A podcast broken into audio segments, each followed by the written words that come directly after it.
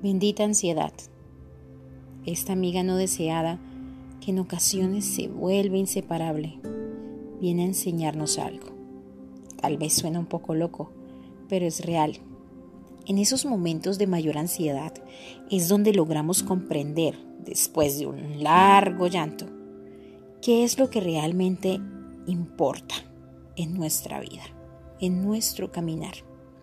Lo que tienes ahora y lo que puedes hacer con ello es lo que realmente importa. Es lo que nos va a ayudar a organizar mejor nuestra mente, las prioridades. Por ello, cada vez que llegue a tu vida esta amiga indeseada, pero maestra de la vida, pregúntate, ¿qué debo aprender de esto?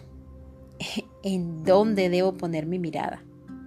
Sécate las lágrimas, toma un respiro y continúa que a medida que vas dando los pasos, se irá haciendo el camino.